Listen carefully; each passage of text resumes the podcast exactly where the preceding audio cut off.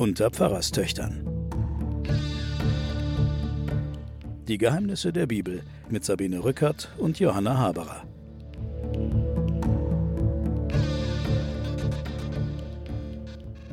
Willkommen, liebe Hörerinnen, liebe Hörer, zu den Pfarrerstöchtern und den Geheimnissen der Bibel. Meine Hallo. Schwester Mhm. Johanna, haben Sie schon gehört, die ist auch dabei.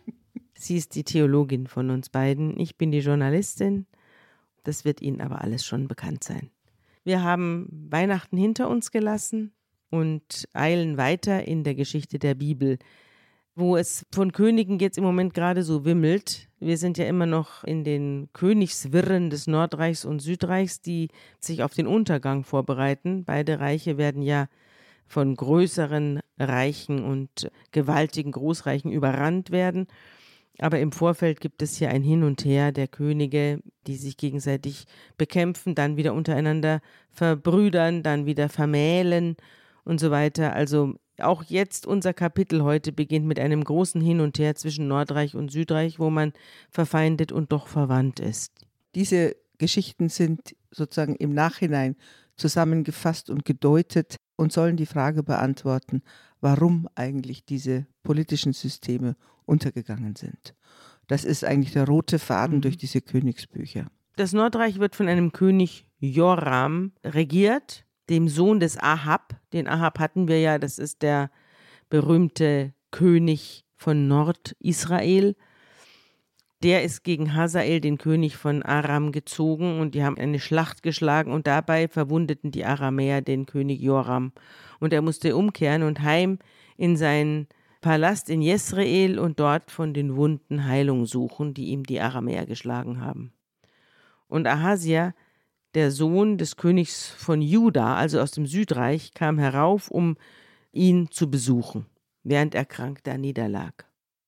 Und der Prophet Elisha, von dem wir ja auch erzählt haben, als wir noch in der Bibel fortfuhren und noch vor den Sondersendungen waren, dieser Prophet rief einen seiner Jünger, trug ihm auf, gürte dich, nimm diesen Ölkrug und geh nach Ramoth Gilead. Und wenn du dahin kommst, such den Jehu, den Sohn Joschafats, auf. Geh zu ihm, ruf ihn aus dem Kreis seiner Brüder und begib dich mit ihm in das innerste Gemach. Jehu. Weißt du, woher der kommt? Der kommt irgendwie jetzt aus dem Nichts. Der kommt aus dem Nichts und ist ein Militär, gehört wahrscheinlich zu den Militärs im Nordreich ja. und wird jetzt von diesem Elisha, der betreibt jetzt einen veritablen Verrat, Ja. indem er seinen, wir sehen ja wieder, Elisha hat viele Jünger und äh, ist umgeben von vielen anderen Propheten, schickt einen los, um diesem Jehu zu sagen, mitzuteilen, du wirst übrigens der Nachfolger von dem König, der eigentlich jetzt noch regiert, aber auf dem Krankenlager. Übrigens Ja. ein Motiv, das uns die ganze Zeit auch Also krank sollte man nicht werden im Alten Testament. ja, Da, vor allem nicht, wenn man König wenn man ist. König ist, genau. Mhm. Ja, und in der Waagerechten sich befindet, also nicht gleich zum Schwert greifen kann. ganz schlecht, ja. Mhm, Mhm. ganz schlecht. Dann nimm den Ölkrug, befiehlt der Elisha seinem Jünger, gieß ihn über dem Haupt des Jehu aus und sag, so spricht der Herr, ich salbe dich zum König über Israel. Dann mach die Tür auf und eile unverzüglich fort, also zieh Leine. Der Prophetenjünger geht nach Ramoth Gilead. Als er hinkommt, sitzen die Obersten des Heeres gerade beisammen und er sagt, ich habe einen Auftrag an dich, Oberst. Und Jehu fragt, an wen von uns? Und der junge Mann antwortet, an dich. Da steht der Jehu auf und geht in das Haus und der Prophetenjünger gießt ihm Öl übers Haupt mit den Worten, so spricht der Herr, der Gott Israels, ich salbe dich zum König über das Volk des Herrn, über Israel. Du wirst dem Hause Ahabs schwere Schläge versetzen, und ich werde Rache nehmen für das Blut meiner Knechte, der Propheten, und für das Blut aller Diener des Herrn, das Isabel, die Frau des Ahab, vergossen hat. Das ganze Haus Ahab wird zugrunde gehen. Ich werde vom Haus Ahab alles, was männlich ist, bis zum letzten ausrotten und es dem Haus Ahab ergehen lassen, wie dem Haus Jerobeams und dem Haus Nebats, dem Haus Baschas und des Sohnes Ahias. Isabel werden auf der Flur von Jesrael die Hunde fressen, und niemand wird sie begraben. Dann öffnete er das Tor und eilte davon. Also wir haben das ja alles schon gehört, diese Verfluchung des Herrn. Der hat ja das alles schon dem Ahab ausrichten lassen. Der Ahab hat Buße getan und Gott ist eingeknickt und hat gesagt, okay, der Ahab, der macht jetzt wieder hier so eine Buße, da kann ich ihm jetzt nichts tun. Ja. Er rührt mich. Also gut, dann werde ich eben seine Nachkommen schlagen. Das hat er ihm ja damals vorausgesagt. Die Isabel, seine Frau, die lebt ja noch. Das ist alles Das schon inzwischen vier alte Tante. Sendungen her. Ja, ja. Ungefähr. Das war die, die Ja. den Elia verfolgt hat, die die Jahwe-Propheten Ja, umgebracht aber wir haben, hat. muss ich auch sagen, wir Ja. haben ja hier sehr viele Nebenschauplätze. Ja. Wir waren ja dem Elisha, sind wir nach Damaskus gefolgt und sonst was. Also es findet ja sehr viel gleichzeitig statt. Ja. Und die Isabel lebt ja immer noch, die ist inzwischen ältlich, Ja. eine alte Tante, aber die Rache hat sie noch nicht ereilt. Und der Jehu geht zu den Leuten wieder zurück und sie fragen ihn, was ist los? Geht's dir gut? Was wollte denn der Verrückte von dir? Und er antwortet, ihr kennt doch den Mann und sein Gerede. Aber sie sagen, das sind doch nur Ausflüchte, sag uns doch, was los ist. Und da sagt er, das und das hat er zu mir gesagt. So spricht der Herr, ich salbe dich zum König über Israel. Und niemand lacht, sondern alle nehmen ihre Kleider, legen sie ihm zu Füßen auf die nackten Stufen, stoßen ins Horn und rufen, Jehu ist König. So verschwor sich Jehu, der Sohn des Josaphat, gegen Joram. Und Joram hatte mit ganz Israel vor Ramoth Gilead im Abwehrkampf gegen Hazael, den König von Aram, gestanden. Er war heimgekehrt, um daheim Heilung von den Wunden zu suchen, die ihm die Aramäer geschlagen hatten. Der wird ja als auch eigentlich ein guter König Ja. dargestellt, Ja. der wirklich sein Volk verteidigt Ja. und dann unterstützt jetzt dieser immer mächtiger gewordene Prophet, Mhm. unterstützt jetzt einen Aufstand eines Militärs. Mhm. Wir kennen die Szene schon, Mhm. wo während der Saul noch König ist, der Mhm. David schon gesalbt wird. Ja. Wo auch die Macht des Propheten im Grunde genommen sich gegen den herrschenden König richtet. Und jetzt kommt ein richtiger Kriegsmann ganz oben an Mhm. die. Er braucht wieder, Regierung. Gott braucht mal wieder einen Mörder, um Mhm. aufzuräumen. Jehu, glaube ich, da hast du das einzige Wort verwendet, das für ihn eigentlich gilt. Ja? Ja. Wir lesen jetzt die Geschichte eines Mörders. Ja. Massenmörders. ja, und zwar der im Auftrag Gottes unterwegs ist. Auch das, Wir ja. wollen mal nicht vergessen. Jehu sagt nun, also wenn ihr einverstanden seid, lassen wir keinen aus der Stadt entkommen, der jetzt zum König gehen könnte, nach Jezreel, und dort Meldung machen könnte.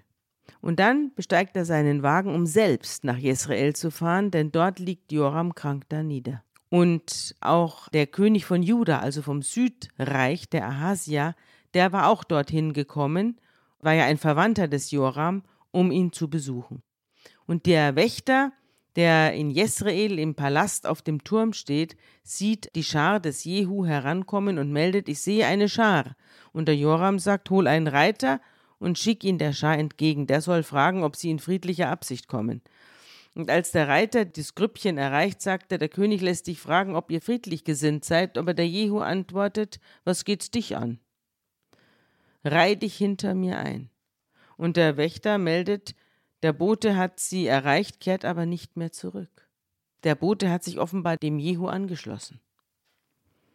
Und der König schickt einen zweiten Reiter aus und auch der kommt zu Jehu und sagt, der König lässt dich fragen, bist du in friedlicher Absicht da? Und der Jehu antwortet wieder, was geht's dich an? Reih dich hinter mir ein. Und der Wächter meldet wieder vom Turm aus, der Bote hat sie erreicht, kehrt aber nicht mehr zurück. Und die Art, wie ihr Anführer fährt, ist die Art des Jehu, des Enkels Nimschis, denn er fährt wie ein Rasender. Also wenn der heute ein E-Auto hätte, würde ich sagen 250 km/h. Also er wird geschildert, schon von vornherein, als einer, der zunächst einen Scherz macht über diese Prophetenweissagung und Ja, über du diese kennst Salbung. doch die. Du weißt doch, was die immer daherreden. Ja, und dann aber sieht er die Reaktion. Ja, Dann legen die ihre Kleider nieder. ja, Und dann merkt er, die Zeit ist reif. ja. Ich bin dran. Ich bin dran. Und jetzt rast er wie Er rast. Er, ra Ja. er fährt wie ein und Rasender. die, und die anderen schließen sich ihm an. Ja. Das muss man sich vorstellen. Das Ja. ist ein richtiger Aufruhr. ja. Das ist ein Aufstand. Und die, Und äh, die Militä- Boten schließen sich auch gleich die an. Militärs schließen sich an. Ja, Und die entgegengesandten Boten, da sagt er nur noch, was geht's dich an? genau. Hinten anstellen. Mhm. Und das tun die dann auch. Mhm. Weil sie wüssten wahrscheinlich, wenn sie umdrehen, kriegen sie einen Pfeil in den Rücken. Da lässt der Joram, krank wie er ist, rafft er sich vom Lager auf und lässt selbst anspannen. Man macht seinen Wagen bereit und Joram, der König von Israel, und Ahasia, sein Verwandter, der König aus Juda, aus dem Südreich, fahren jeder in seinem Wagen dem Jehu entgegen. Die wissen also, da ist jetzt irgendwas Schlimmes im Anmarsch. Ja, aber sie sind keine Feiglinge. Sie überschauen die Situation Ja. nicht. Sie sagen, jetzt schauen wir es uns jetzt selber an. Ja, sie machen nicht die Tore zu und gehen Nee. in den Keller. Nee. Das machen sie nicht. Und was jetzt passiert, hören wir uns an.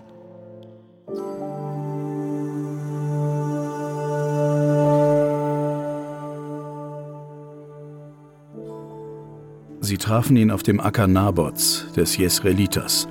Und als Joram Jehu sah, sprach er: Jehu ist's Friede? Er aber sprach: Was Friede? Deiner Mutter Isabel Abgötterei und ihre viele Zauberei haben noch kein Ende. Da wandte Joram um und floh und sprach zu Ahasia: Verräterei, Ahasia. Aber Jehu fasste den Bogen und schoss Joram zwischen die Arme, dass der Pfeil durch sein Herz fuhr und er in seinem Wagen zusammenbrach.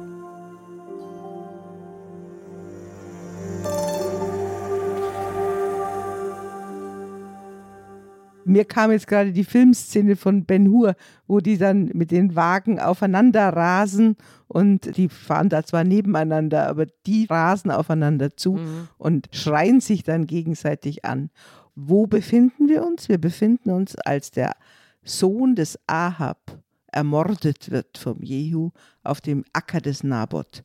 Naboth ist der Weinbergbesitzer, der getötet wird auf Anraten beziehungsweise auf Geheiß. Äh, auf Geheiß der Isabel, damit ihr Mann Ahab diesen Weinberg hat. Das, also das ist ja das äußerste Rechtsbruch, den man machen kann. Ja. Es ist kein Zufall, dass sich diese Ja. ganze Szene hier abspielt. Ja. Nun trifft es den Sohn, der nun wirklich gar nichts dafür kann. Ja. Aber es ist jetzt die Rache, die damals angekündigt worden ist vor vielen Kapiteln und vielen Sendungen. Und jetzt trifft sie ein. Mhm. Und Gott lässt sich ja immer so ein bisschen Zeit und äh, dann äh, trifft es eben die Kinder oder die Aber der Jehu, auch schon in der Art, wie er spricht, hat schon diese Rolle nach dem Motto, ich bin jetzt der Rächer im Namen des Jahwe, die hat er jetzt angenommen. Mhm. Die hat er Okay. angenommen und Ja. oberwiderwärtig. Oberwiderwärtig. Dann befiehlt der Jehu seinem Adjutanten Bitkar, nimm ihn und wirf ihn auf den Acker Nabots. Also auf diesen Acker dieses betrogenen Weinbergbesitzers Naboth. Das kann man gerne nochmal nachhören in der früheren Sendung.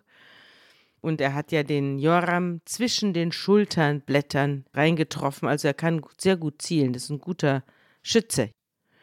Und denkt daran, ich und du fuhren auf unseren Gespannen hinter seinem Vater Ahab her, als der Herr das Wort über ihn verkünden ließ, für wahr, ich habe gestern das Blut Nabots und seiner Söhne gesehen. Ich werde dir auf diesem Acker Vergeltung üben. Also, nimm ihn und schmeiß ihn auf den Acker, so wie der Herr es befohlen hat. Und der Ahasia, also der König von Juda, der sieht das und flüchtet in Richtung Bet-Gan. Aber der Jehu verfolgt ihn und ruft: Schlagt auch den nieder. Und man schlug ihn beim Anstieg nach Gur im Wagen nieder. Also da gab es einen Anstieg, da konnte er nicht so schnell rauf mit seinem Pferdchen und da hat man ihn erwischt. Und die Diener brachten ihn nach Jerusalem und begruben ihn bei seinen Vätern in der Davidstadt. Keine Ahnung, warum jetzt plötzlich die Südreichkönige, Ja. vermutlich weil sie miteinander Ja, verwandt weil sie gerade da waren. Es geht vor allem darum, dass jetzt das ganze Geschlecht des Ahab, das nennt man die Omriden, die Ja. stammen von dem Omri ab, Mhm. das ganze Geschlecht und, Systematisch. und die Verwandten ausgerottet werden.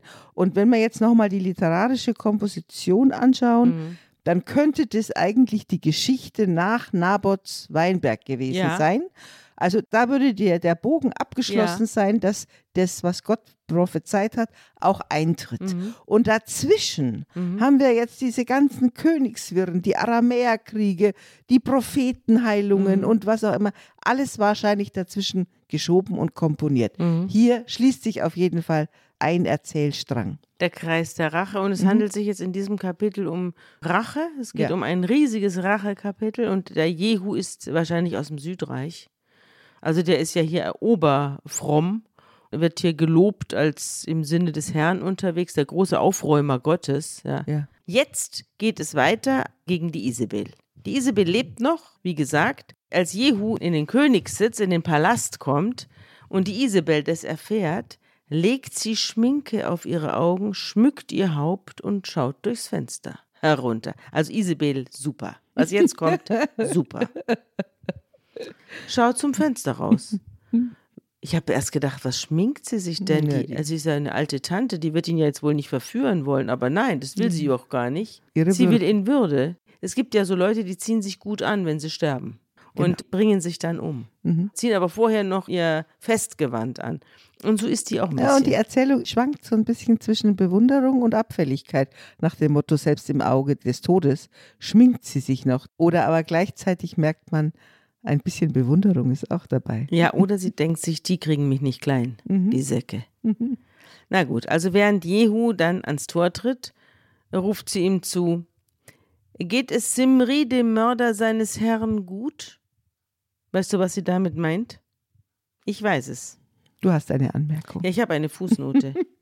In der Fußnote steht: Isabel lebte als Königin und will jetzt als Königin sterben. Höhnisch begrüßt sie den Jehu als Simri, der, wie Jehu, seinen Herrn erschlagen und dessen Geschlecht ausgerottet hatte, aber schon nach sieben Tagen sich das Leben nahm. Deswegen nennt sie ihn Simri. Ja, die Geschichte haben wir schon erzählt. Ja, haben wir schon erzählt. Geht es Simri, dem Mörder seines Herrn, gut? Und Jehu schaut zum Fenster rauf und sagt: Ist da jemand, der zu mir hält? Zwei oder drei Hofleute sahen zu ihm herab und er befahl: Schmeißt sie runter. Und sie warfen sie herunter und Isabels Blut bespritzte die Wand und die Pferde, die sie zertraten. Und dann ging Jehu hinein, um was zu essen. Also ein richtiger Mörder. Mhm. Das ist wie bei Game of Thrones. Genau. Ja, genau so verhalten sich die Leute. Ich glaube, das Game of Thrones alles ist nach der Bibel geschrieben. Die haben das gelesen und haben sich hingesetzt. Mhm. Das und können haben wir das, auch. Mhm. Das können wir auch. Mhm. Dann geht er rein und isst und trinkt, nachdem die Frau da draußen von den Pferden zertreten worden ist. Schließlich befiehlt er, schaut nach der Verfluchten und begrabt sie, denn sie ist ja immerhin eine Königstochter. Aber als die Knechte dahin kommen, um sie zu begraben, finden sie von ihr nur noch den Schädel, die Füße und die Hände. Und sie kommen zurück und melden es ihm. Und er sagt, das ist ja das Wort, das der Herr durch seinen Knecht Elia aus Tischbe damals verkündet hat. Auf dem Flur von Jesrael werden die Hunde das Fleisch Isabels fressen. Die Leiche Isabels soll wie Mist auf dem Feld in der Flur Jesraels liegen, so dass man nicht mehr sagen kann, das ist Isabel. Mhm. Das war die Ankündigung. Ich muss jetzt mal einen ganz kurzen Break machen und sagen, wir sind ja jetzt mitten im Blutrausch des Jehu. Ja. Das ist sozusagen die eine Variante der Geschichte. Mhm. Was man dazu lesen muss, ist, dass in der Geschichte, in der Rückschau, das zwar von den Autoren, die das zusammengestellt haben, für gut befunden wurde, diese talibaneske Auftritt, Ja. aber nicht von den Kommentatoren anderer Quellen. Aha. Also wenn du zum Beispiel den Nordreich-Propheten Hosea, der in der erzählten Zeit 100 Jahre später lebt, der beginnt, dieser Hosea, mit einem Bild, dass Gott eine Ehe mit seinem Volk führt. Die Israel ist die Ehefrau. Mhm. Und er nennt seine Kinder nach den Sünden des Volkes, wenn man so will. Es kommt also die Vision des Wortes Herrn zu diesem Hosea und es wird ihm gesagt, er soll eine Frau nehmen, denn die repräsentiert das Volk Israel und die ist untreu und die bekommt Kinder. Da sagt er, nimm den ersten Sohn, den sie gebiert und nenne ihn Jesrael. Denn es ist nur noch eine kurze Zeit, dann will ich die Blutschuld von Jesrael heimsuchen am Hause Jehu und will mit dem Königtum des Hauses Israel ein Ende machen. Das ist ja auch wie bei Game of Thrones, Ja. Wo also eine Blutschuld mit der anderen ausgelöscht wird und dann aber neue Rachegelüste wieder in Dritten hervorruft und so schlagen alle Völker und alle Häuser aufeinander ein. Das stimmt. Und am Schluss bleiben alle auf derselben Stelle stehen, weil es nichts weitergeht, weil man vollkommen in der Rache miteinander verkrampft ist. ja, der Prophet ist ja jetzt nicht selber ein Schläger, aber die Beurteilung dessen, was da passiert in der Ebene Jesrael, in dieser wunderbaren, fruchtbaren Nordreich-Ebene, ist vollkommen das Gegenteil von dem, was wir jetzt in diesem Text lesen. Dieser Text ist auf der Seite dieses Mörders. Und hier, der Hosea, beurteilt mit Gottes Wort dieses als eine riesige Blutschuld. Findest du, dass der Text auf der Seite des Mörders ist? Er wird doch so unsympathisch und ein rücksichtsloses Arschloch. Also wirklich ein, der könnte heute bei den Tschetschenen, ja, ist wie so ein Tschetschenenchef. Aber er beruft sich ständig auf dieses ja. Wort. Die Leute folgen ihm deshalb. Und eigentlich, ich finde, der Text erklärt zumindest mit seiner Jahwe-Nachfolge, mhm. dass er so handelt. Mhm. Lass es mal so sagen. Da spiegelt sich schon, also gerade in dem Spott, den die Isabel dem entgegenruft, mhm. da kommt schon die Ambivalenz auch der Beurteilung ja. vor. Aber beim Hosea, 100 Jahre danach, wird es ganz klar als eine Blutschuld und nicht im Namen Gottes geschildert. Will nur damit sagen, unser Altes Testament hat verschiedene Blicke mhm. auf diese Geschichte. Mhm. Ich habe auch verschiedene Blicke mhm. auf diese Geschichte, denn ich habe natürlich wieder in den verschiedensten Archiven gekramt, weil ich mir dachte, Mensch, woran erinnert mich dieses Ende der Isabel? Das ist doch in letzter Zeit ein ganz modernes Ende, dass man aus dem Fenster fällt. Alle möglichen Oligarchen fallen doch in letzter Zeit aus dem Fenster. Und da ist mir auch ein Artikel im Stern aufgefallen. Die Liste wird immer länger. Wieder mal ein mysteriöser Todesfall in Russlands Elite, schreibt der Stern. Ja, jetzt im September 22. Da steht, Angehörige der russischen Elite sind in den letzten Monaten mit auffälliger Häufigkeit unerklärlicherweise ums Leben gekommen. Betroffen waren einflussreiche Personen aus Politik und Wirtschaft. Und es reißt nicht ab. Also erst wird hier aufgeführt der Leiter des Moskauer Luftfahrtministeriums, Anatoli Geraschenko, 73 Jahre alt, ist auf der Treppe gestürzt, wobei er sich tödliche Verletzungen zugezogen haben soll. Und vor allem sind eben Fensterstürze und erweiterte Suizide in letzter Zeit Mode in Russland. Zum Beispiel reihte sich an den Tod von Geraschenko kurze Zeit später Wladimir Sunrokin, der Chefredakteur der russischen Boulevardzeitung Komsomolskaja Pravda, Laut russischer Nachrichtenagentur TASS starb der als Top-Propagandist geltende Mann im Alter von 68 Jahren an einem Schlaganfall. Dann Ivan Peschorin, Chef der russischen Gesellschaft für die Entwicklung des Fernen Ostens und der Arktis, war verantwortlich für die Erschließung von Bodenschätzen. Medienberichten zufolge stürzte er von seiner fahrenden Privatjacht. Ravil Maganov, Vorstandsvorsitzender beim Ölgiganten Lukoil, der verstarb Anfang September.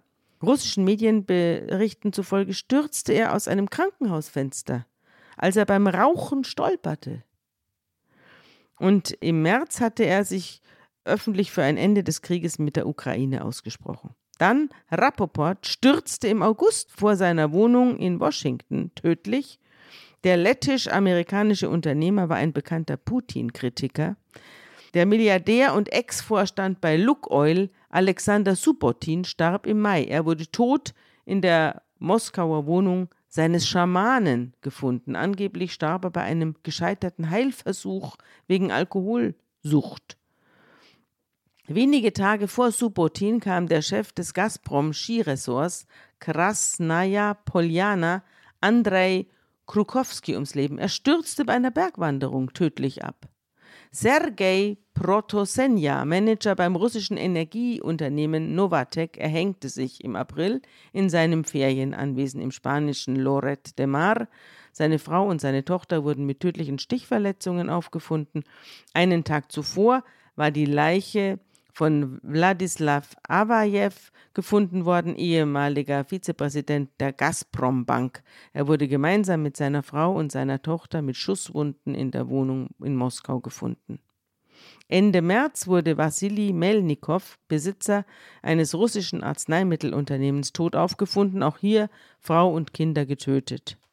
Der russische Oligarch Mikhail Watford wurde Ende Februar erhängt in seiner Villa im britischen Surrey gefunden. Auch Alexander Tschuljakow hatte sich aufgehängt und Ende Januar schon war der Gazprom-Manager Leonid Schulmann tot in seinem Landhaus entdeckt worden. Auch hier angeblich alles Selbstmorde oder eben Stürze, verhängnisvolle Stürze. Und auch jetzt gerade ist wieder ein mysteriöser Todesfall gewesen, nämlich der Rekrutierungschef, der jetzt für Putin die Rekrutierung einer großen Menge junger Soldaten organisieren sollte, die unter erheblichem erheblichem Widerstand in der Bevölkerung vor sich gegangen ist, ist auch plötzlich tot aufgefunden worden. Also ich weiß jetzt nicht, ob er auch irgendwo rausgestürzt ist. Mir ist nur aufgefallen, dass in letzter Zeit viele aus dem Fenster fallen, die ehemals gute Freunde von Putin waren. Und als ich das traurige Ende der Isabel da lesen musste, fiel mir das wiederum ein, dass auch ja, hier aufge ja ein, es wird ein ganzes System weggeräumt. Ja. Also insofern ist, stimmt der Vergleich. Ja. Es wird ein ganz bestimmtes altes System, wird jetzt von einem Mörder mit sehr vielen Gefolgsleuten aufgeräumt. Und sehr vielen guten Verbindungen. Und übrigens, äh, dieser Jehu, der wird vier Generationen lang dieses Land regieren. Es ist nicht so, dass mit dem Aufräumen dann richtig was Neues, Besseres anfängt. Mhm. Nachdem er die Isabel beseitigt hat, geht Jehu gegen die 70 Söhne des Ahab vor. Also der Ahab hatte doch nicht nur eine Frau, nämlich die Isabel, obwohl die ja über weite Strecken die einzige ist, die irgendwie vorkommt, sondern er hatte 70 Söhne in Samaria, also im Norden Israels. Jehu stellt ihnen nun eine Falle. Er schickt Briefe nach Samaria an die Fürsten der Stadt an die Ältesten und die Erzieher dieser Söhne des Ahab, und dann schreibt er, wenn jetzt dieses Schreiben zu euch kommt, bedenkt, bei euch sind die Söhne eures Herrn, ihr habt die Wagen und die Pferde, eine befestigte Stadt und die Waffen. Seht euch nach den besten und tüchtigsten unter den Söhnen eures Herrn um, setzt ihn auf den Thron seines Vaters und kämpft für das Haus eures Herrn. Das sagt er ihnen. Mhm. Das ist eine Drohung. Ich greife nämlich jetzt an, heißt ja. es. Ihr habt jetzt die Wahl. Entweder er geht mit mir. Ja. Mhm. Oder ihr kämpft für diese mhm. Nachkommen mhm. ja. da. Und die kriegen alle Angst und sagen, die beiden Könige konnten ihm nicht standhalten. Wie sollen wir es können? Mhm. Und daher ließen der Palastvorsteher, der Stadtoberste, die Ältesten und die Erzieher dem Jehu melden, wir sind deine Knechte und wollen alles tun, was du befiehlst, wir werden keinen König aufstellen. Tu du, was du für richtig ja, hältst. Es ist also keine Falle, sondern eine offensichtliche Drohung. Es ist wieder ein Schreiben unterwegs. Ja. Es ist eine neue Qualität, die wir in diesem ja, Text ein Drosch, haben. ein Drohbrief. Es ist ein Drohbrief. Und daraufhin schreibt der Jehu einen zweiten Brief mit folgendem Inhalt.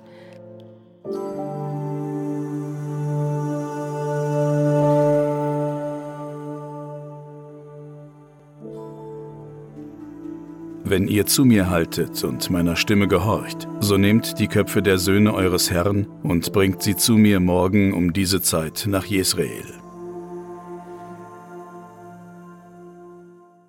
Sobald der Brief angekommen ist, ergreift man die Söhne des Königs und macht alle 70 nieder, legt ihre Köpfe in Körbe und schickt sie zu Jehu nach Jesrael. Also alle sind eingeknickt. Und als der Bote mit der Meldung eintrifft, dass man die Köpfe der Königssöhne gebracht hat, da befiehlt der Jehu, schichtet sie bis zum Morgen in zwei Haufen vor dem Tor auf. Und am nächsten Morgen geht er hinaus und tritt vor das Volk und sagt, Ihr seid ohne Schuld. Ich bin es, der die Verschwörung gegen meinen Herrn angezettelt und ihn getötet hat. Doch wer hat diese alle erschlagen? Erkennt also, dass keine der Drohungen unerfüllt bleibt, die der Herr gegen das Haus Ahab ausgesprochen hat. Der Herr hat das getan, was er durch seinen Knecht Elia verkündet hat. Und daraufhin ließ der Jehu alle vom Hause Ahab erschlagen, also nicht nur die Söhne, sondern alle mhm. irgendwie Verwandten, die noch in Jesrael übrig geblieben waren, alle Großen und Vertrauten des Ahab, alle seine Priester und keinen von ihnen ließ er entkommen. Genau, also jetzt nicht nur die Verwandten, sondern das ganze System wird ausgewechselt. Und du hast jetzt den Jehu, wie der jetzt das Volk auch verwickelt in diese Blutschuld. Ja. Am Anfang sagt er, ich habe den König, das ja. ist meine Schuld, ja? ja? Eigentlich sagt er, und jetzt schaut mal das an, das habt ihr jetzt getan. Also ich bin es jetzt nicht mehr allein, sondern ihr seid jetzt Teil meines Rachefeldzugs mhm. Im Namen dieses Jahwe. Mhm. Und dann bricht er auf, um nach Samaria zu ziehen Und als er unterwegs bei Beck Eket Roim war, da trifft er auf die Brüder des Ahasia, des Königs von Juda, den er schon umgebracht Ja. hat. Das ist jetzt der König aus dem Süden, Aber der auch, zu Besuch war bei Joram. ja, ne? aber auch eben verwandt. Ja, und er fragt sie, wer seid ihr denn? Und sie antworten dümmlich, wir sind die Brüder Ahasias und sind gekommen, um die Söhne des Königs und die Söhne der Herrin zu begrüßen. Also die wissen noch gar nicht, dass die alle tot sind. Und da befiehlt er, ergreift sie lebendig, und man ergriff sie lebendig und machte sie am Brunnen von Bet Eket nieder. Sie waren 42 Mann und keinen ließ er am Leben. Und dann zieht er weiter und trifft auf Jonadab, den Sohn Rehabs, der ihm entgegentritt und er begrüßt ihn und fragt, ist dein Herz aufrichtig gegen mich, wie mein Herz gegen dich? Und Jonadab sagt, so ist es. Da sagt der Jehu, wenn das so ist, dann reich mir deine Hand. Und da reichte er ihm die Hand und Jehu nahm ihn zu sich auf dem Wagen und sagte, komm mit mir und sieh meinen Eifer für den Herrn.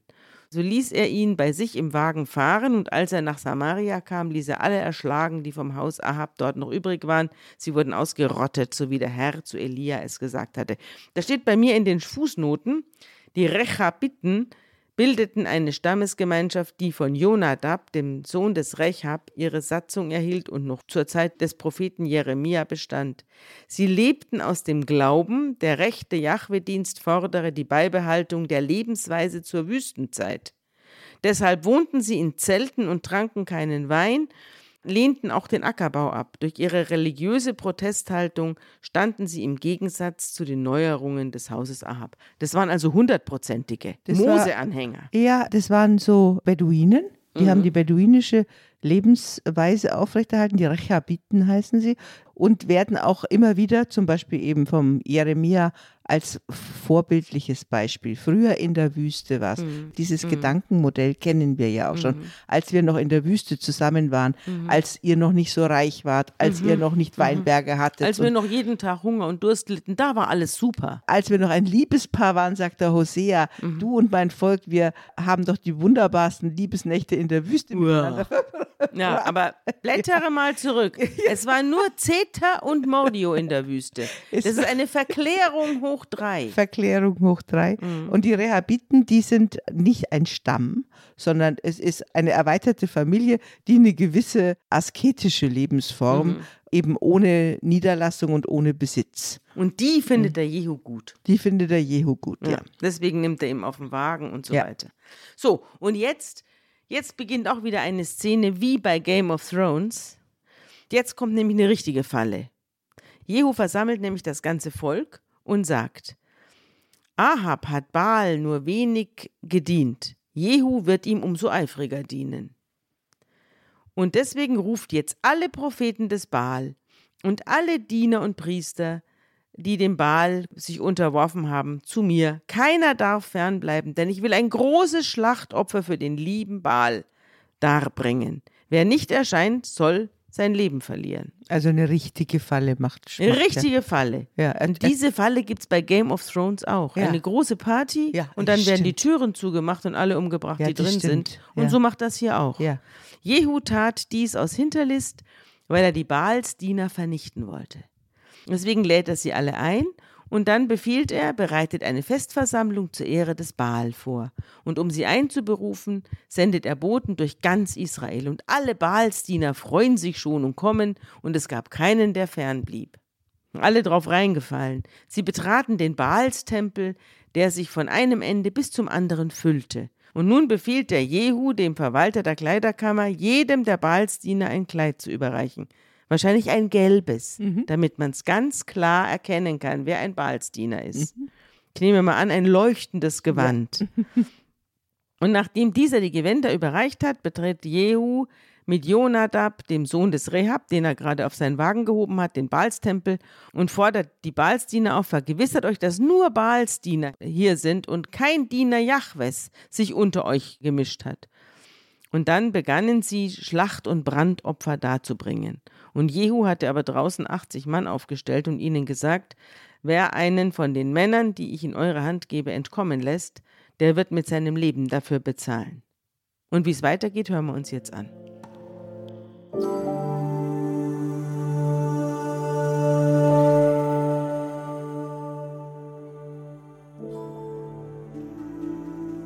Als er nun die Brandopfer vollendet hatte, sprach Jehu zu der Leibwache und den Rittern, Geht hinein und erschlagt jedermann. Lasst niemand entkommen. Und sie schlugen sie mit der Schärfe des Schwerts.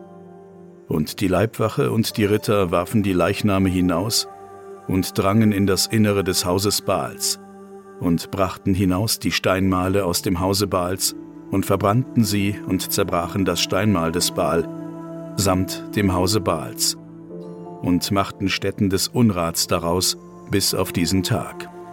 So vertilgte Jehu den Baal aus Israel.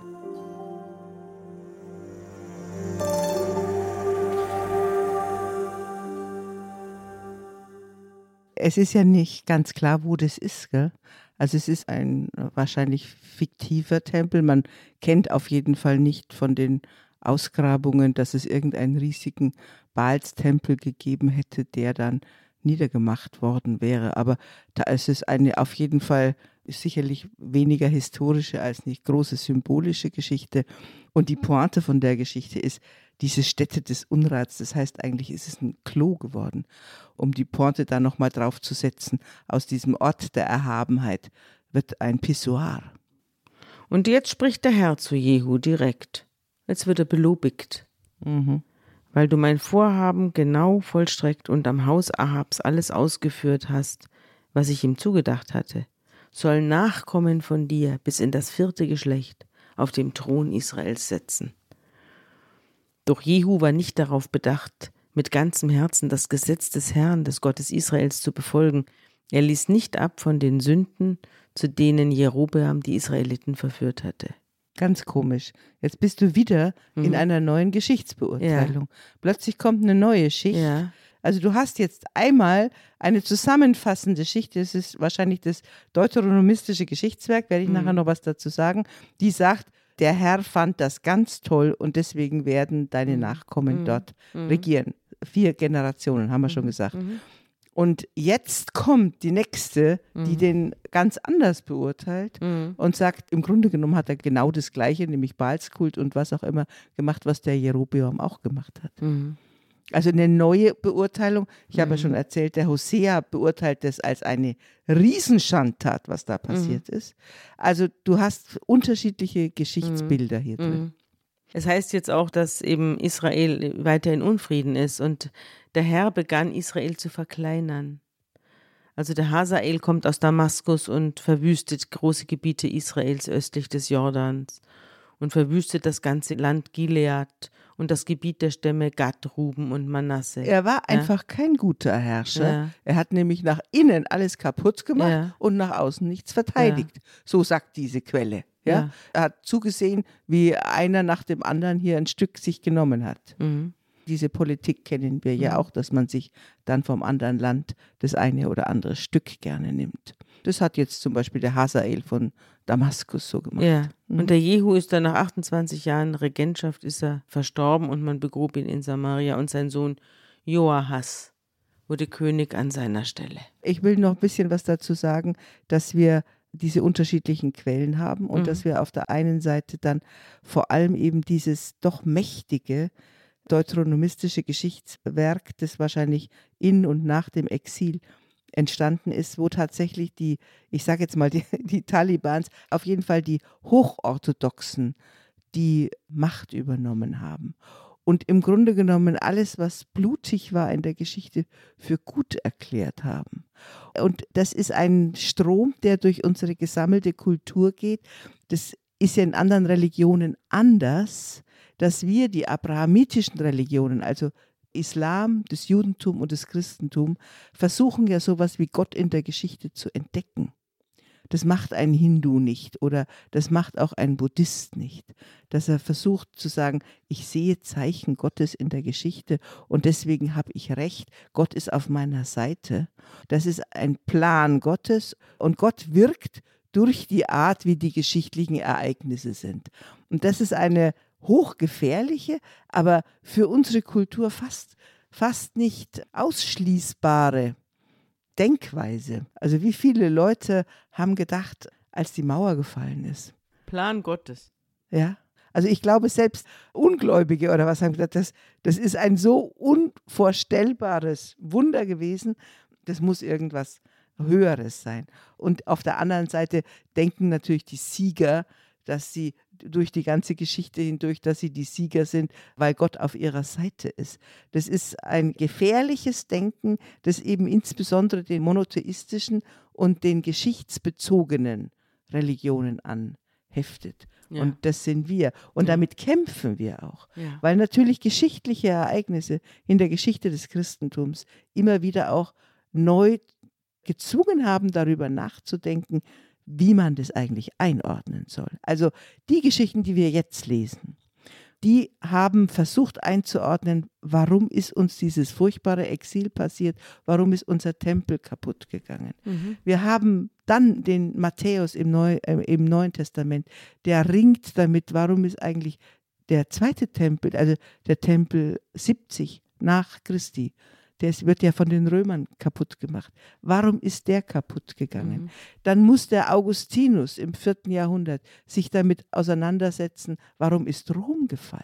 Es ist 1755 ein Wendepunkt in der Geschichte der christlichen Menschheit, ist dieses Erdbeben von Lissabon wo eine Kirche zusammengebrochen ist, am Sonntagmorgen mit Hunderten von Menschen drin. Die christliche Kirche ist zusammengebrochen und das ist eigentlich der Beginn des aufklärerischen Denkens. Wie kann Gott das zulassen, wenn es einen Gott gibt?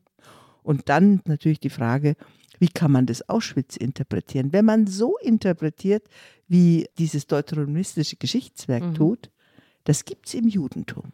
Ja, ja, ich weiß, das gibt es ja auch bei Auschwitz. Also diese Interpretation, wir sind abgefallen vom Herrn.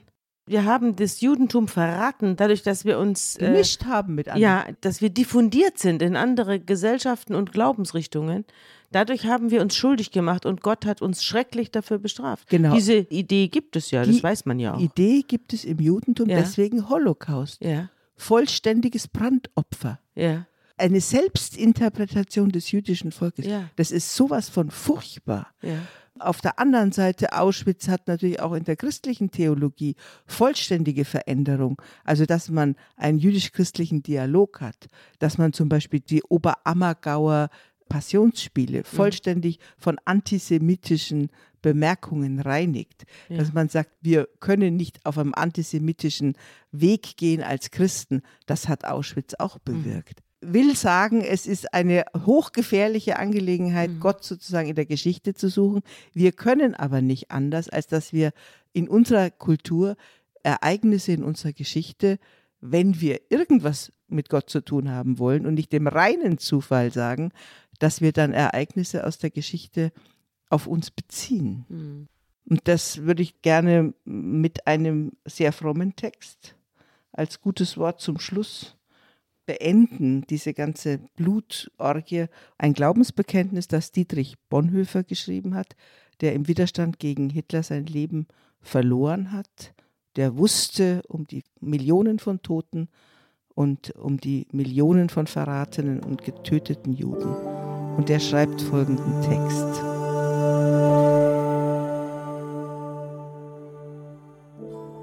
Ich glaube, dass Gott aus allem, auch aus dem Bösesten Gutes entstehen lassen kann und will. Dafür braucht er Menschen, die sich alle Dinge zum Besten dienen lassen. Ich glaube, dass Gott kein zeitloses Fatum ist, sondern dass er auf aufrichtige Gebete und verantwortliche Taten wartet und antwortet. Eine etwas andere Form von Geschichtstheologie, die aber damit rechnet, dass Menschen handeln. Ich denke, dass diese Frage, gibt es Gott in der Geschichte, uns noch häufiger beschäftigen wird. Da fallen mir auch noch einige gute Sachen dazu ein. Das kann man ja praktisch jetzt an jeder Stelle der Bibel besprechen. Und da kommen wir auch noch drauf zurück. Also für heute lassen wir es gut sein und verabschieden uns von unseren Hörerinnen und Hörern und wünsche allen ein gutes und fröhliches und ja, auch in finsteren Zeiten helles neues Jahr 2023. Ja, mit dem Glaubensbekenntnis von Bonhoeffer. Ein gutes 2023. Tschüss.